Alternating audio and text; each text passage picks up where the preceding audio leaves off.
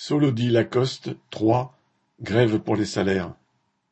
Lundi 12 février, les salariés de Solody, filiale logistique du groupe Lacoste, se sont mis en grève sur le site de Bruchères près de Troyes. Ils ont répondu nombreux à l'appel de l'intersyndicale, dont la revendication la plus importante est une augmentation du salaire de 175 euros brut pour tous. Alors que les prix flambent, la direction n'envisageait qu'une hausse dérisoire des salaires de 2,3%. Cela a été ressenti comme une véritable provocation, car Solody se vante de n'avoir jamais fait autant de profit. Le groupe Maüs, auquel appartient Lacoste, s'est quant à lui positionné pour acheter le club méditerranéen. À l'opposé, pour les travailleurs, les salaires sont bas, la précarité des contrats de travail est le lot de la majorité. S'y ajoutent des conditions de travail difficiles, voire aberrantes.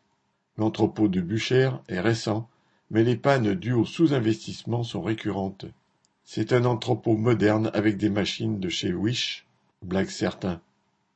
Une centaine de grévistes embauchés mais aussi intérimaires, rejoints par des non-grévistes, tiennent un piquet à l'entrée des camions de livraison.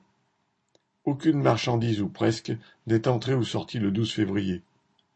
La plateforme de Buchère étant la seule du e-commerce Lacoste en Europe, cela peut entraîner des pénalités pour retard de livraison. La direction a réagi en envoyant un huissier constater le blocage et a utilisé le parking de l'entrepôt voisin, celui de Petit Bateau, pour stationner certains de ses camions. Les grévistes, qui ont fait connaître leur mouvement dans la presse locale et sur France 3, ont voté la poursuite de la grève dans les mêmes conditions pour le lendemain. Le bras de fer est engagé. Correspondant Hello.